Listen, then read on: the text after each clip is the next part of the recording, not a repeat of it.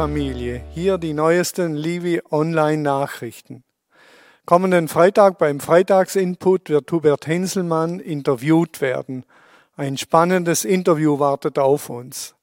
Und am Sonntag wird der Gottesdienst sich um das Thema drehen, die mit Tränen säen, werden mit Freuden ernten. Psalm 126.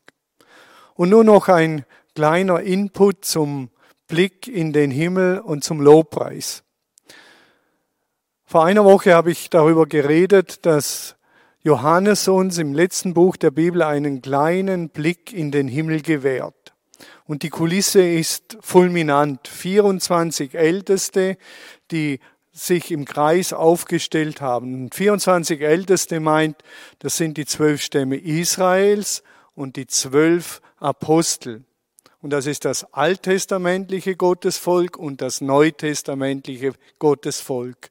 Also die Zahl der Vollkommenheit. Und da geht es um alle, die zum Volk Gottes gehören.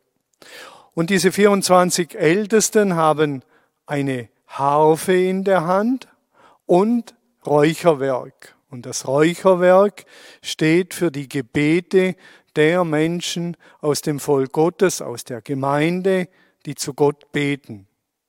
Und das Räucherwerk steigt auf zu Gott. Jedes einfache Gebetlein steigt auf zu Gott. Das habe ich letztes Mal erzählt. Und heute geht es darum, weshalb haben die noch eine Harfe in der Hand. Und es liegt natürlich auf der Hand, dass sie mit dieser Harfe Lobpreis machen. Lobpreis, der zu Gott aufsteigt.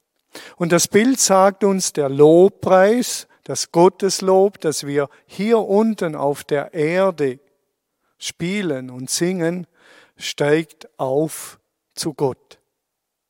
Und Gott nimmt unseren Lob und unser Lobpreis an. Ein enorm starkes Bild. Die Vorstellung, wir singen und spielen und es steigt auf zu Gott.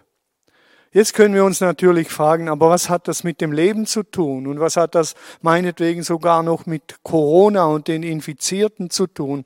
Da liest man in den Nachrichten, dass im Bodenseekreis sich 14 Corona-Patienten im Krankenhaus befinden. Was hat das mit dem Leben zu tun?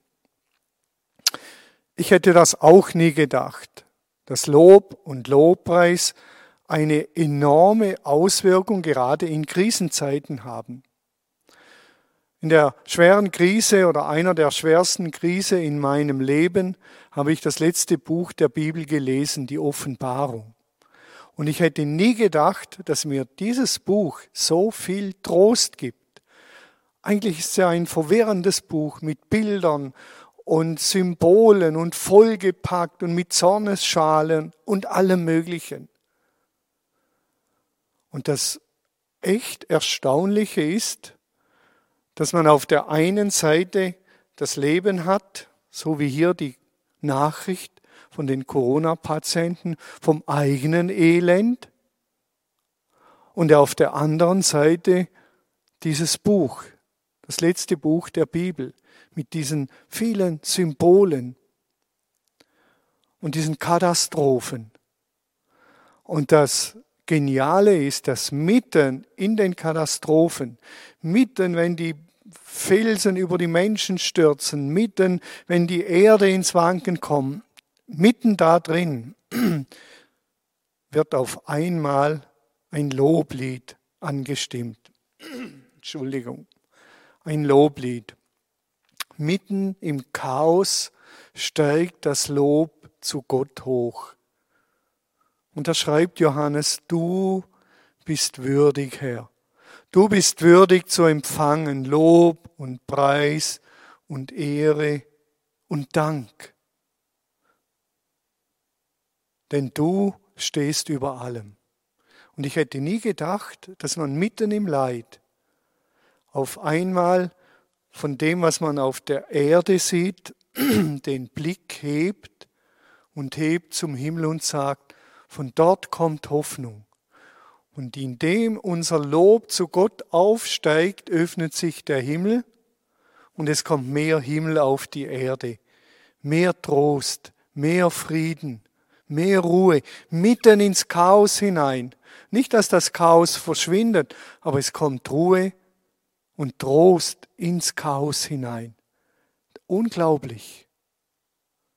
Hier das Chaos, wir blicken auf die Erde und wir heben den Blick zu Gott, lassen das Lob aufsteigen, der Himmel öffnet sich und es geschieht mehr Himmel auf Erden. Dein Reich komme, dein Wille geschehe wie im Himmel, so auf Erden.